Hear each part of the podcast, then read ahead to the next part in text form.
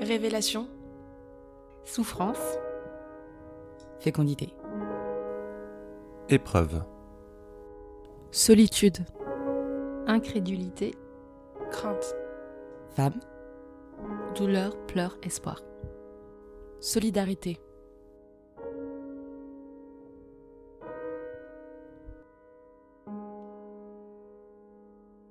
Bonjour à toutes et bienvenue sur Parlons d'endo, le podcast qui vous parle d'endométriose. Aujourd'hui, nous allons commencer par ce jour où certaines d'entre nous ont appris qu'elles avaient de l'endométriose, comment est-ce qu'elles ont pris cette annonce et quels étaient les symptômes qui les ont mis sur la voie? Pour celles qui ne savent pas parce que je suis certaine qu'il y en a dans ce cas, si elles ont de l'endo ou pas, et qui écoutent ce podcast pour essayer de trouver des réponses. J'espère que vous trouverez les réponses que vous attendez, mais si ce n'est pas le cas, vous pouvez aller vous référer au site d'EndoFrance, endofrance.com, où il y a beaucoup d'informations, et si vous ne trouvez toujours pas ces réponses, vous pouvez aussi contacter EndoFrance avec l'adresse qu'il y a sur leur site.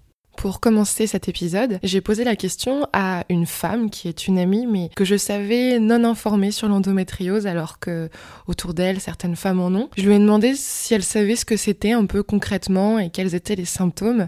Et sa réponse est hésitante et un peu gênée. Et je pense que c'est pour ça que c'est important qu'on en parle, parlons d'endo, parce que ça permettra aussi de fluidifier nos dialogues et d'améliorer nos échanges et donc nous, notre place dans la société et dans nos vies. Je peux dire des mots-clés. bon, je crois que c'est pas possible chez un homme. Euh, je crois que pour moi, en fait, l'image qui me vient tout de suite, c'est le sang. Et euh, non, mais j'en sais quand même un petit peu, mais euh, bah, ça fait mal. oui, ça fait mal au ventre, oui. Bon, on l'a beaucoup entendu. Enfin, c'est vrai, j'ai mal pendant mes règles, mais c'est normal d'avoir mal pendant ses règles. Non, mais en fait, c'est les symptômes euh, de saignement abondant, j'imagine, de, de mal-être. J'imagine que as même, euh, tu peux même avoir des malaises ou même euh, avoir envie de vomir tellement le mal te prend au ventre. Comme vous l'aurez compris, ça n'est pas très clair pour mon amie, et je pense que ça n'est pas très clair pour un grand nombre de femmes aussi, non pas parce qu'elles ont voulu se voiler la face, mais parce que c'est un sujet qui fait peur et qu'on préfère de temps en temps ne pas savoir. Donc on va commencer par une définition simple mais importante pour qu'on soit tout au même niveau d'information. On aura des chirurgiens et des médecins euh, qui vont en parler mieux que moi après, mais quand même ça permet un peu de poser les bases pour celles qui ne savent pas du tout ce que c'est.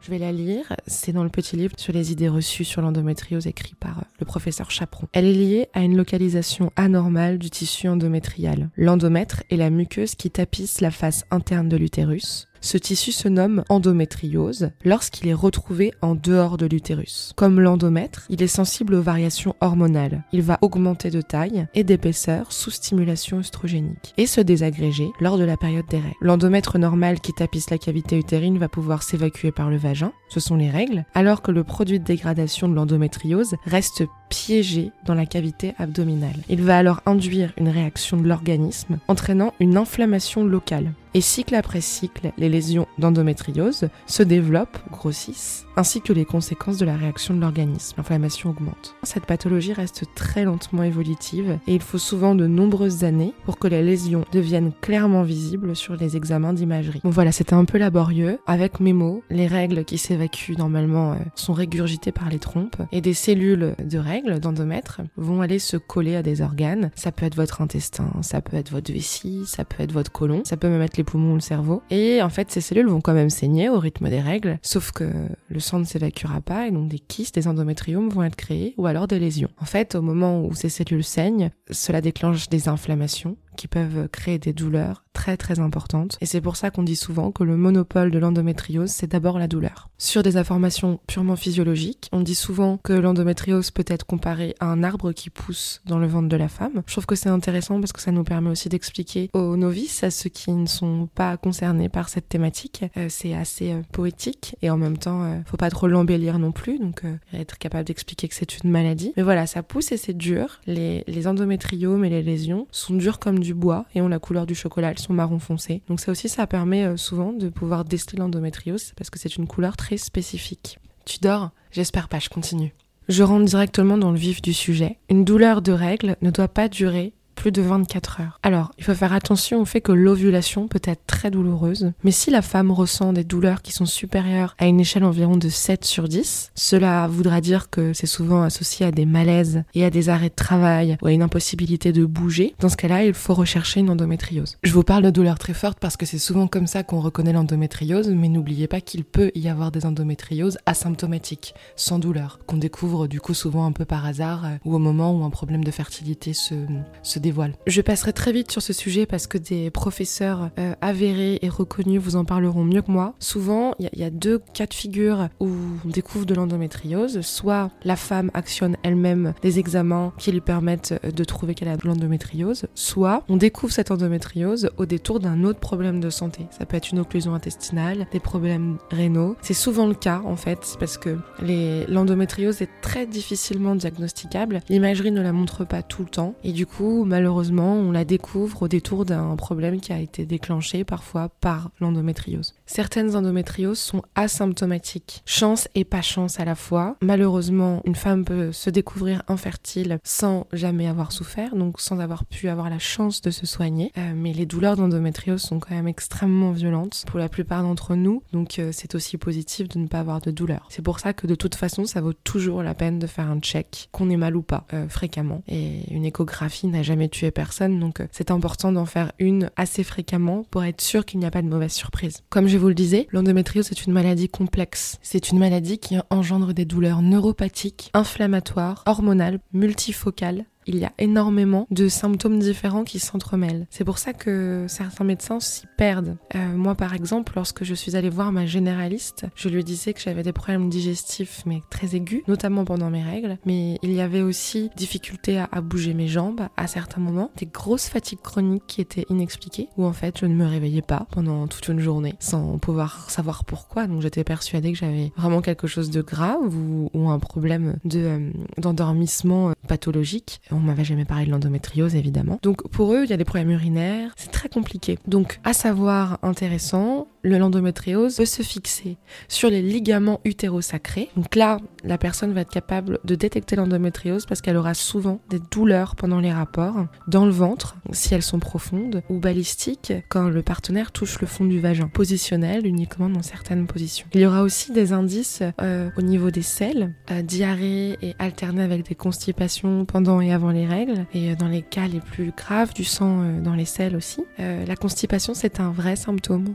C'est assez impressionnant. Euh, je, je, savais pas que c'était possible, mais en fait, euh, ça peut durer plusieurs semaines. Il faut vraiment être attentive à ça, même si c'est pas le sujet les plus glamour du monde. Et euh, il y a aussi des localisations qui sont diaphragmatiques, et ça peut donner des douleurs au niveau du foie. Il n'y a pas que l'alcool, et de l'épaule droite quand on inspire, quand on, on respire profondément. Donc ça aussi, c'est bon à savoir. Les douleurs urinaires sont fréquentes. Moi, j'ai eu beaucoup d'infections urinaires, même une pyélonéphrite. Il y a des crampes importantes quand on ne boit pas assez. Ça irrite les nerfs, en fait, de la vessie. Donc euh, voilà, ça c'est pour les gros symptômes. Symptômes qui ne sont pas additionnels, mais qui sont aléatoires en fonction des cas, car chaque endométriose est différente. Dernier point, et ensuite je vais euh, laisser le, le sourire de Vanessa bercer cet épisode. Les douleurs ne sont pas proportionnelles à la taille des lésions. J'ai presque envie de le répéter, c'est important. C'est-à-dire qu'il y a des femmes qui ont des très grosses lésions, des gros endométriomes, et qui ont des petites douleurs, voire pas du tout. Et il y a des femmes qui vont avoir trois lésions mal placées sur des zones nerveuses et qui vont énormément souffrir. Voilà. Donc ne paniquez pas si les, si les, images médicales ne sont pas à la hauteur de vos douleurs, ça ne veut rien dire. Les médecins sont en train d'être formés là-dessus. Il y a des centres experts qui vont être créés partout en France, appelés aussi filières de soins par le ministère. Le ministère de la Santé est sur le coup, donc bientôt ça sera possible d'être entendu. Pour le moment, si ça n'est pas le cas,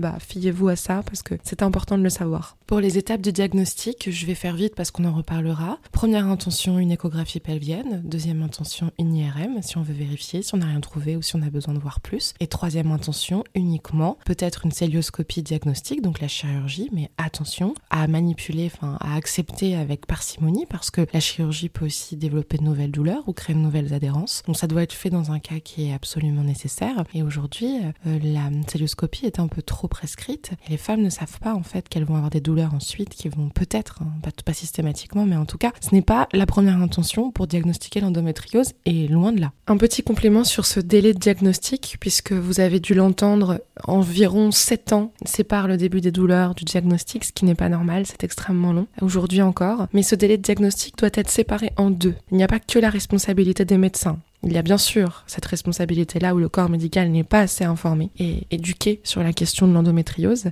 mais il y a aussi le délai qui sépare le début des douleurs de la patiente de sa première consultation. Les femmes hésitent à s'intéresser au problème, probablement par peur, parce que l'infertilité fait peur et que c'est un mot qui est associé à l'endométriose, mais parfois aussi par flemme ou par désintérêt de leur corps. Voilà. Donc si vous vous posez des questions, vous n'avez rien à perdre. En France, on a une bonne sécurité sociale. Ça vaut le coup vraiment d'aller juste faire un check. Merci d'avoir écouté ces informations. Je trouve que c'est important parce que je je veux pas faire un podcast uniquement de témoignages. Il y a un des problèmes dans l'endométriose qui est quand même que les femmes aujourd'hui ont des fausses idées sur la maladie. Dans les témoignages, il peut y avoir des informations qui sont pas tout à fait justes, ce qui est normal. Moi aussi, j'ai plein de, de fausses idées. C'est pour ça que j'interroge des chirurgiens et des euh, et des professionnels, la présidente d'Endo France, des psychologues.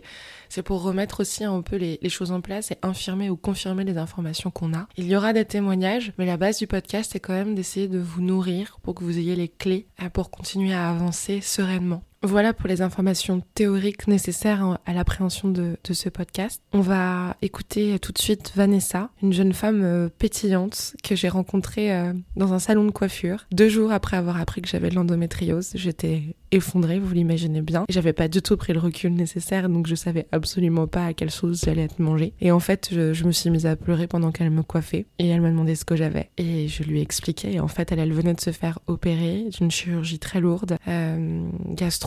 Elle avait une poche pendant, euh, pendant plusieurs mois. Et en fait, elle, est venue vers moi, elle m'a accueilli, elle m'a écouté, elle a ri avec moi, elle a dédramatisé aussi. Et donc, euh, elle a une page Instagram qui s'appelle Le sourire d'une endogirl. Et c'est vrai, c'est totalement ça, il y a absolument rien de surfait.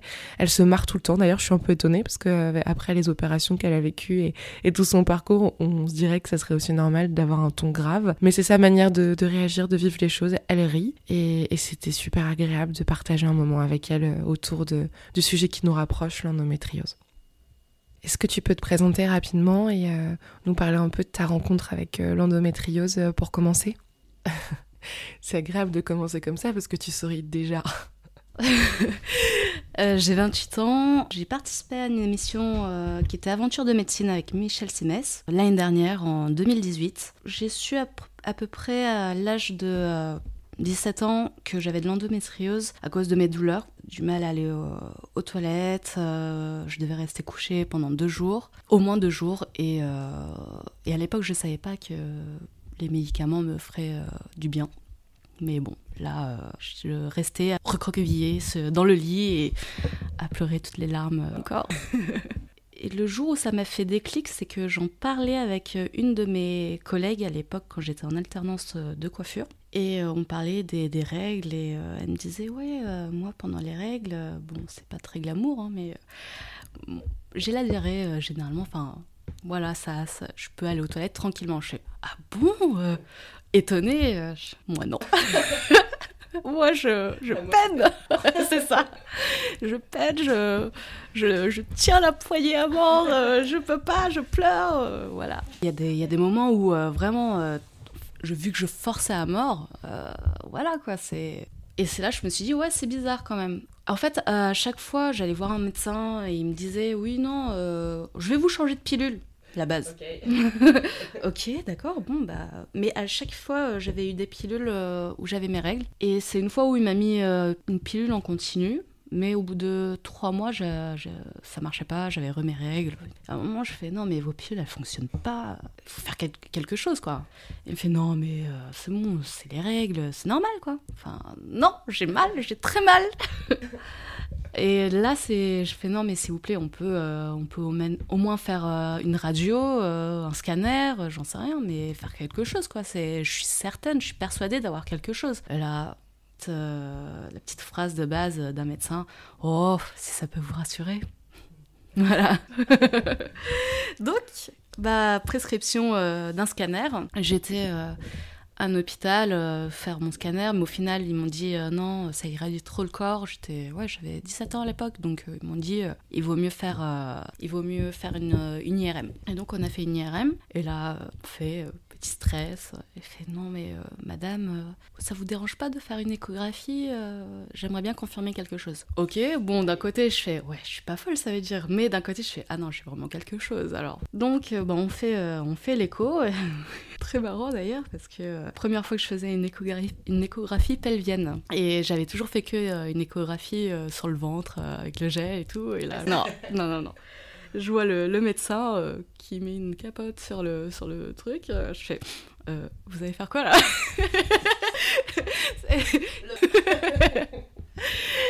Et là, elle fait Bah, vous allez mettre de là, là Elle fait Oui, oui. Je fais Ah, d'accord. Bon, bah allez. Donc bon, on a fait ça et euh, c'est là qu'il m'a annoncé euh, après les résultats, bon bah madame, euh, vous avez de l'endométriose. Je fais ah d'accord, mais c'est quoi? Et fait bah c'est un peu difficile à expliquer, c'est une maladie mystérieuse, on n'arrive pas trop à en guérir encore, enfin du moins à l'époque, enfin même maintenant, on peut pas vraiment guérir, mais on peut soulager. Et à l'époque, quand j'avais 17 ans, c'était pas trop possible, donc il m'a dit bah on peut juste stopper pour vous soulager, stopper les règles. Et donc euh, après, bah, pour l'instant, il n'y a, pas de, a pas de diagnostic. Et euh, je fais OK, il fait bah, le mieux, c'est d'aller voir euh, des spécialistes si vous pouvez. Continuer votre vie, quoi. À 17 ans. OK. Non, bon, ça va. Heureusement, j'étais à 17 ans, j'étais déjà mature. donc ça va. J'ai fait, j'ai su tout de suite, j'ai su que, ce que, que j'avais vraiment quelque chose au final et que je pouvais mettre un mot à mes mots. En sachant ça, même certains médecins ne me croyaient pas. Hein. Euh, on m'a mis sous pilule et tout, et je suis allée voir un médecin euh, près de chez moi, et, euh, et il m'a mis sous une pilule où j'avais mes règles. Et un jour, non, je ne pouvais plus, je pleurais et tout, je suis partie cette clinique où vraiment bah, j'ai eu du mal à marcher, mais je suis allée le voir en urgence. Il n'était pas là. Et, euh, et c'est une de, mes femmes, euh, de, de, ses confrères qui m'a vu et qui me fait Non, mais euh, il est inconscient, il faut absolument pas que vous ayez vos règles en fait en, ayant l'endométriose. Je Ah bah c'est bon à savoir, de toute façon il m'avait pas cru. Parce que oui, de base, il m'a dit Ouais, il a vu mon dossier, c'est pas possible à votre âge d'avoir d'être à ce stade-là. Je fais ouais, je les ai pas inventés, mais bon, soit, ok, allez. Et donc voilà, et à partir de là où j'ai rencontré cette femme qui m'a dit que sur Facebook il y avait des groupes aussi qui nous aidaient. Le délai de diagnostic est trop long et on dit souvent que la lutte est menée par les malades en ce qui concerne l'endométriose. Vanessa l'a bien compris et très vite elle s'est tournée vers des femmes qui avaient la même maladie qu'elle, via les réseaux sociaux surtout, et cela lui a fait beaucoup de bien. C'est aussi mon cas, moi qui n'étais pas très communauté avant ça, et je me suis rendu compte que c'était avant tout cette communauté de femmes qui me permettait de me sentir moins seule et de faire peser moins de choses aussi sur mon entourage. En écoutant Vanessa, je me demande si cette maladie lui a fait changer aussi sa vision de l'avenir. Euh, ouais, elle a totalement changé de quand j'étais plus jeune. Euh, je pensais plus jeune euh, que j'allais marier à 25 ans, avoir des enfants, être tranquille. Que dalle. Que dalle. Bah la vie n'est pas euh, comme on le voudrait. Hein. Donc, euh, non, sur ça, bah, je me suis dit, euh, on peut pas vraiment prévoir le futur. Donc, on vit au jour le jour avec ce qu'on a et voilà, on fait avec. On essaye quand même de se projeter un minimum, mais on a quand même au, fond de, au fond de la pensée un, petit côté négatif de ouais, bah, ça peut pas se passer forcément comme on le voudrait. quoi. Mm. La vie de Vanessa est plein de bonnes surprises et notamment elle s'est mariée il y a pas longtemps. Question que je me pose c'est est-ce qu'ils ont appris ensemble qu'elle avait de l'endométriose ou comment elle lui a annoncé Je euh, pense pas que ça soit un sujet facile pour les femmes de dire à leur, euh, à rencontre qu'elles sont atteintes d'une maladie. Quand bien même c'est une maladie euh, qui évidemment ne tue pas, ça reste un quotidien lourd et difficile et certains hommes peuvent en avoir peur. Donc Vanessa, toi qui es pleine d'énergie, comment as-tu décidé d'aborder la chose? Alors ça a été un peu trash. Moi, je mets les pieds dans le plat. en fait, euh, mon mari actuel, je l'ai rencontré euh, via un site de rencontre qui est, euh, pense, assez commun pour les Parisiens maintenant, ou même les jeunes de nos jours. Mais à Paris, c'est assez difficile de faire des rencontres. Donc voilà, ça m'a beaucoup aidé. vu que j'avais pas envie de sortir avec un coiffeur, ça m'a aidé aussi.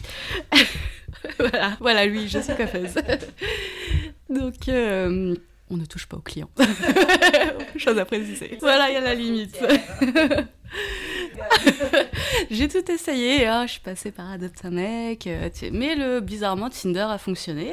du coup, on s'est rencontrés et en fait, d'emblée, quand on discutait, je fait bah écoute, euh, honnêtement, euh, je vais pas aller midi à 14h, j'ai pas envie de perdre mon temps. Je suis une personne qui cherche quelque chose à construire et pour tout se dire, j'ai une maladie. Voilà, c'est une maladie, je vais pas mourir, hein, mais, mais j'ai ce qu'on appelle de l'endométriose et c'est là, il m'a dit ah, c'est quoi et tout? Bon, allez, je lui ai expliqué avec mes mots et un peu sorti le petit blabla de Wikipédia. et euh, il fait Ah, ok, d'accord, très bien, soit. On n'en a pas reparlé. Donc, euh, non, on, s'est rencontrés. Bon, bah, les choses sont devenues plus sérieuses et, euh, et je lui en ai reparlé et il me fait Bah, écoute, arrête la pilule. Et euh, on essaye d'avoir un enfant et tout. Je dis, mais ça te fait pas peur? Ça faisait quoi? Même pas trois mois qu'on était ensemble. Il fait, écoute, non, tu me demandes pas mariage.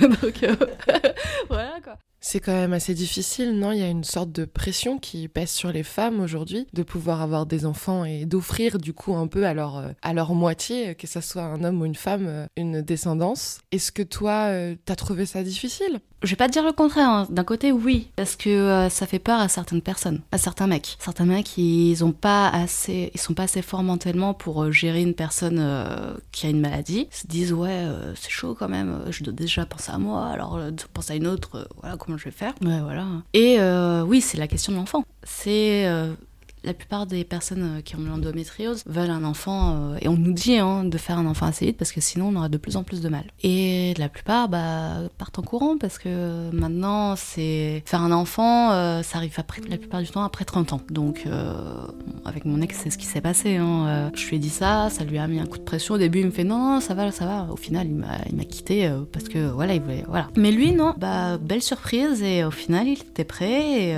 réellement, j'en sais rien. Hein. Il me disait, ouais, c'est bon, allez, on se lance dedans et tout, et on verra comment ça se passera. bon, on n'y est pas arrivé, hein. on a essayé pendant un an, et les douleurs, elles devenaient vraiment trop intenses. Je suis en pleurs à l'hôpital parce que vraiment, je pouvais Enfin, j'en pouvais plus quoi. Limite, je voulais sauter euh, par la fenêtre tellement j'avais mal. Et euh, grosse crise, on m'a mis sous morphine euh, pour calmer les choses. Et c'est là qu'on m'a dit, bah, il n'y a plus le choix, on va arrêter d'essayer naturellement, on, va vous opérer parce que là, c'est plus possible. Et donc voilà, et la grosse opération l'année dernière où j'ai eu une stomie pendant deux mois parce qu'on m'a coupé un bout de l'intestin. Et il a été, non, il a été là jusqu'au bout, lui. Donc rien à dire sur ça. Et il a même eu peur et c'est là qu'il m'a fait sa demande en mariage. C'est quelqu'un qui n'a pas peur, euh, parce que lui aussi, euh, je pense qu'il a traversé plus jeune euh, une sorte de maladie, donc je pense que ça lui faisait pas peur non plus.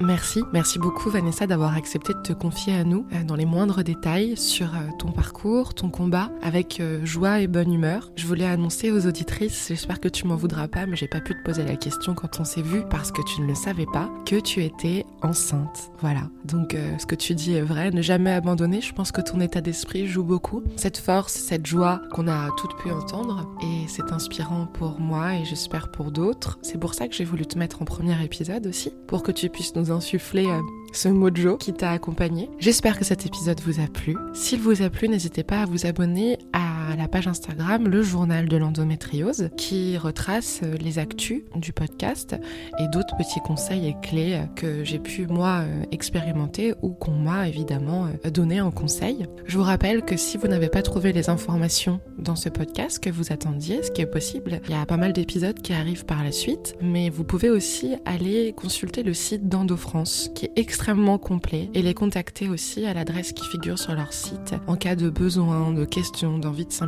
C'est euh, vraiment une association qui est très très humaine et très très proche des malades, donc n'hésitez pas. On se retrouve pour l'épisode 2 très rapidement. Ça sera Yasmine Kando qui sera avec nous, la présidente d'Endo France justement, et qui euh, nous parlera à son tour euh, de son combat, mais aussi de, des choses qui sont mises en place pour pouvoir lutter contre l'endométriose et mieux vivre avec, vivre avec soi-même. Merci à toutes et à très vite.